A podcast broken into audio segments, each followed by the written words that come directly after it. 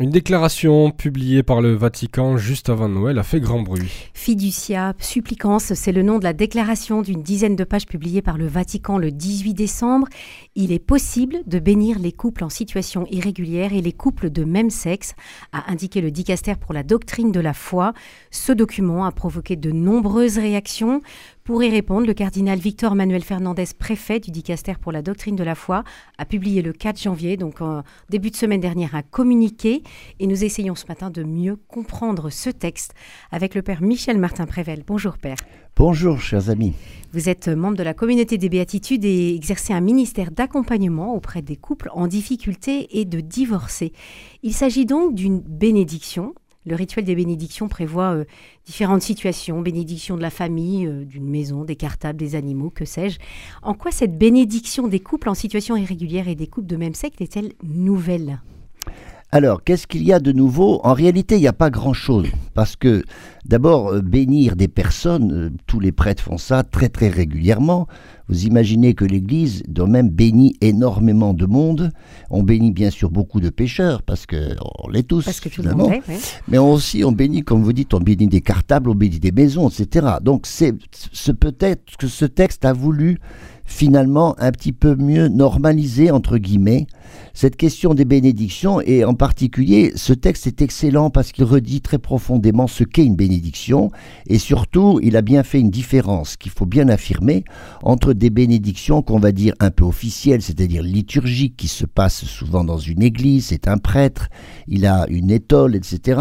On est entouré de ses amis. Tout ça, c'est pas des sacrements, mais ça constitue en tout cas de la part de l'Église quelque chose que l'on reconnaît comme étant bon, étant beau. Et on demande toujours au Seigneur, dans une bénédiction, d'accompagner des personnes. Vous voyez, cette idée d'être accompagné par Dieu parce que Dieu aime tous les hommes. Voilà, ça c'est une chose qu'il faut bien redire. Alors c'est pas quelque chose qui est nouveau parce qu'on le sait depuis longtemps. Je voudrais dire d'abord que c'est une déclaration d'un de, dicaster particulier. C'est pas du tout un texte, comme on dit, au plus officiel, euh, émanant directement du pape. C'est mm. pas du tout ça. Et il s'agit pour ce qui est nouveau, d'introduire d'une façon plus, plus explicite une bénédiction que le texte appelle une bénédiction de miséricorde pour rejoindre ces fameuses situations irrégulières. Alors ce sont des couples en situation irrégulière ou de même sexe, ça fait quand même beaucoup de monde parce que c'est d'abord des personnes qui sont baptisées et qui ne sont pas mariées, qui vivent en couple. C'est à cela aussi qu'on demande de, recevoir ce le sacrement du mariage. Et que souvent, de leur part, ils ne demandent qu'une bénédiction. Ça, ça, vise tous ces gens-là. Ça vise aussi, bien sûr, ceux qui sont euh, divorcés et en situation d'une nouvelle union. Il y a aussi souvent une demande pour cela. Et puis d'une façon beaucoup plus marginale, je dirais, parce qu'ils sont peu nombreux, ce sont les couples homosexuels. Et c'est surtout à cause de cela que ça a un petit peu remué hein, la catosphère, parce que, en particulier parce que ce qu'on peut relever de nouveau dans ce texte, c'est qu'il donne l'autorisation de bénir des couples homosexuels et non pas les personnes justement en tant que mm. telles. Alors c'est ce mot de couple et dont, pour lequel le texte a bien fait attention à dire qu'il ne s'agit pas de bénir l'union. C'est-à-dire que l'on dit plusieurs fois dans cette déclaration qu'il ne s'agit surtout pas de reconnaître, d'approuver, de confirmer. Et la bénédiction ne fait pas cela. Mmh. Mais elle est une sorte d'aide apportée à des personnes dont la demande est d'être, c'est vrai, d'abord reconnue, surtout pour ce qui est des couples homosexuels, d'être d'abord reconnue. Et c'est pour ça qu'il y aurait un abus à penser que cette déclaration reconnaît justement l'union, l'union des homosexuels. Elle veut bien, et c'est là qu'il y a une avancée, parler de bénédiction du couple, parce que de fait, ils arrivent en couple, ils se présentent en couple. Et on sait qu'il y a eu des réactions de plusieurs évêques en disant, mais à faire cela, il faut accueillir, il faut absolument le plus possible aussi interroger les personnes justement pour discerner, les accompagner, leur demander aussi de faire tout un petit travail justement pour euh, découvrir ce qu'est l'évangile. Il y a donc aussi une attitude d'évangélisation pour accueillir ces personnes-là.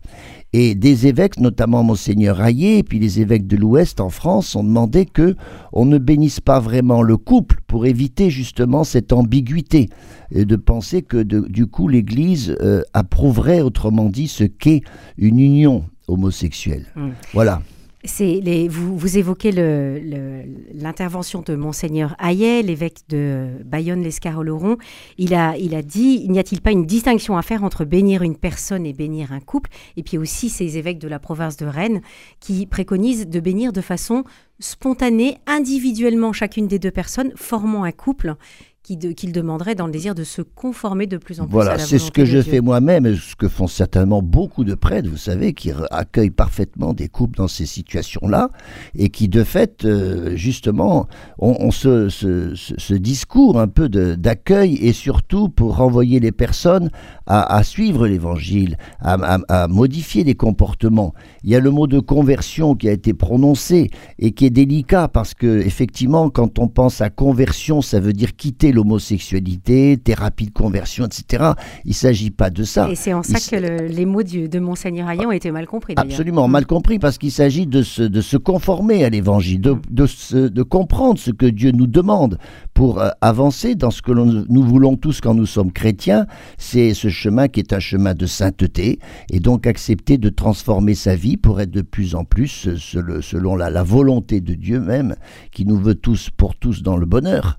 C'est donc une c'est une bénédiction, c'est dire le bien, c'est-à-dire vouloir du bien pour ces personnes. Il ne s'agit pas de, se, de devenir des juges et de rester dans le permis défendu. Voilà. Et c'est ce qu'a voulu faire cette déclaration, qui en soi est un texte qui est très riche et très intéressant, mais je crois que son, son application effectivement reste euh, marquée par une, beaucoup d'ambiguïté. Hmm. Et c'est ce qui explique la réaction de, aussi bien des épiscopats que de beaucoup de chrétiens. Oui, ce chemin de, sainteté que vous, vous évoquez, c'est aussi euh, ce qui a été relevé par le théologien dominicain Jean-Miguel Garrigue. Euh, il a précisé qu'il ne s'agit pas de bénir un lien pseudo-conjugal, mais d'implorer Dieu pour la purification d'une relation appelée à grandir jusqu'à la charité divine. Donc là, on, voit vraiment que cette bénédiction, elle va, elle va permettre de, croître en sainteté. C'est ça, parce que c'est vrai que je dirais c'est un inconvénient que l'Église prétend que le mariage est une très grande chose, c'est une union exclusive qui doit être stable, ouverte à la vie. c'est tout ça qui est, je dirais, le, le package du mariage. Alors, c'est très exigeant, et c'est parce que c'est exigeant d'ailleurs que ça reste encore très attirant, curieusement. Et en même temps, quand on est dans des situations qui sont plus compliquées, plus irrégulières, on voit qu'on est un peu loin de cette sorte de perfection. Voilà. Alors, plutôt que de parler de perfection, je préfère dire de sainteté, parce que le mariage a cette vocation à aller aussi loin. Voilà. Mmh. Alors, il faut tenir les deux bouts. C'est ça qui est difficile.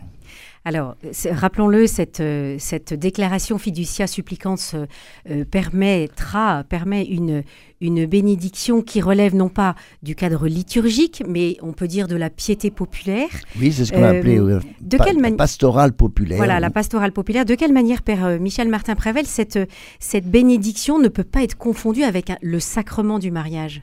Alors, être confondue avec le sacrement, c'est justement là qu'on fait une très très grave erreur. Et c'est pour ça que le texte insiste beaucoup là-dessus. Il ne s'agit surtout pas d'un sacrement, et même pas d'un... C'est un, un simple sacramental, et même d'un niveau assez assez, courant, assez tout à fait banal, banal. Et cette, euh, cette mise au point, en fait, qui a été faite le 4 janvier, a voulu réinsister là-dessus, et au point que justement, ça n'a pas non plus un caractère obligatoire. Il ne s'agit pas pour tous les prêtres d'obligatoirement faire cela, et ça laisse beaucoup de liberté, justement, en fonction des différentes situations. Alors, cette, cette précision qu'a redonné encore le, cardinal Fernandez est bien là pour nous dire que euh, il s'agit surtout pas de donner de l'importance à ces, à ces prières de bénédiction. Voilà.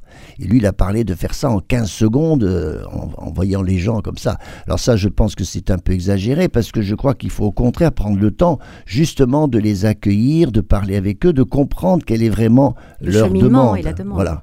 On peut pas dire à quelqu'un, tu sais, euh, Dieu t'aime, mais voilà, surtout ne change pas.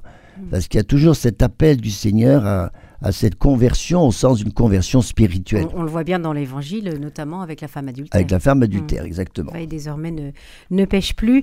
Alors euh, justement, pour, euh, pour préciser que ce, ça n'est pas le sacrement du mariage, il y a quelques conditions qui ont été posées par cette déclaration, ne pas porter de vêtements, ne pas être dans l'église. C'est ça, et que ce ne soit pas fait en même temps qu'une union civile, que ce ne soit pas fait euh, au cours d'une fête, etc. Parce que tout ça est beaucoup trop ressemblant avec ce que l'on fait dans le sacrement du mariage, justement. Hmm.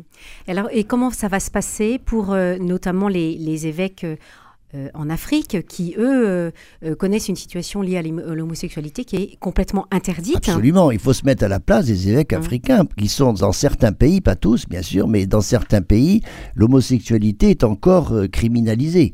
Ça veut dire qu'ils accepteraient de, ils approuveraient, pour ainsi dire, entre Ce serait une forme de reconnaissance. Et ça, ça, serait, ça les mettrait en une, une, grande difficulté de, par rapport justement aux lois civiles. Alors vous savez l'importance que l'on regarde toujours à être justement tout de même en, conformité avec des lois civiles. Donc il faut se mettre à la place de ces évêques qui ne sont pas des évêques conservateurs ou, ou complètement rétrogrades. Ils ont, ils ont des situations qui ne sont pas du tout les mêmes que dans nos démocraties à nous. Hmm. Alors, cette, euh, cette bénédiction, euh, pour, pour terminer, quels sont les mots qui peuvent être employés? Qu'est-ce qu'elle va apporter? Moi, je crois que c'est le fait d'être accueilli qui est capital. Ensuite, que, le, que Dieu a toujours pour chacun de nous un projet qui peut être exigeant, mais qui demande une gradualité. Et c'est cette fameuse loi de gradualité qui est un peu inventée par Jean-Paul II, qui permet justement de dire aux personnes qu'elles sont en marche. Et c'est parce qu'elles sont en marche que cette bénédiction est là pour les encourager mais qu'elle ne vient pas du tout euh, satisfaire simplement, donner un satisfait à des personnes en disant voilà, vous êtes maintenant dans une situation qui est reconnue, et puis continuez comme ça. Et je crois que c'est parce qu'on a ce désir de changement, de conversion, de faire grandir justement un amour, quel, que soit ce, ce type d'amour, c'est parce qu'on a ce sentiment, c'est ce désir-là, que Dieu peut être du côté de celui qui veut changer. Donc il va falloir quand même un certain travail de pédagogie pour accompagner les couples qui, demandent cette bénédiction. Tout à fait. Il y a donc une catéchèse qui doit largement continuer, là, très largement. Et ce qu'a rajouté le 4 janvier et le cardinal, c'est justement qu'il faut développer cet enseignement sur le mariage. Et c'est ça qui fait qu'on va s'en sortir, je dirais, par le haut. Donc finalement, cette euh, bénédiction euh, des couples en situation irrégulière et des, couples homosexuels, des couples de même sexe, va permettre de redorer peut-être le blason du sacrement du mariage. Mais pourquoi pas vous l'approfondir Oui, vous, vous faites une prophétie, tout à fait. Absolument. Voilà, la bonne nouvelle de 2024. Merci beaucoup, Père Michel Martin Prével. Vous êtes venu ce matin euh, nous expliquer cette déclaration à Fiducia Supplicans sur la bénédiction des couples en situation irrégulière et des couples de même sexe. Merci beaucoup à vous. Au revoir.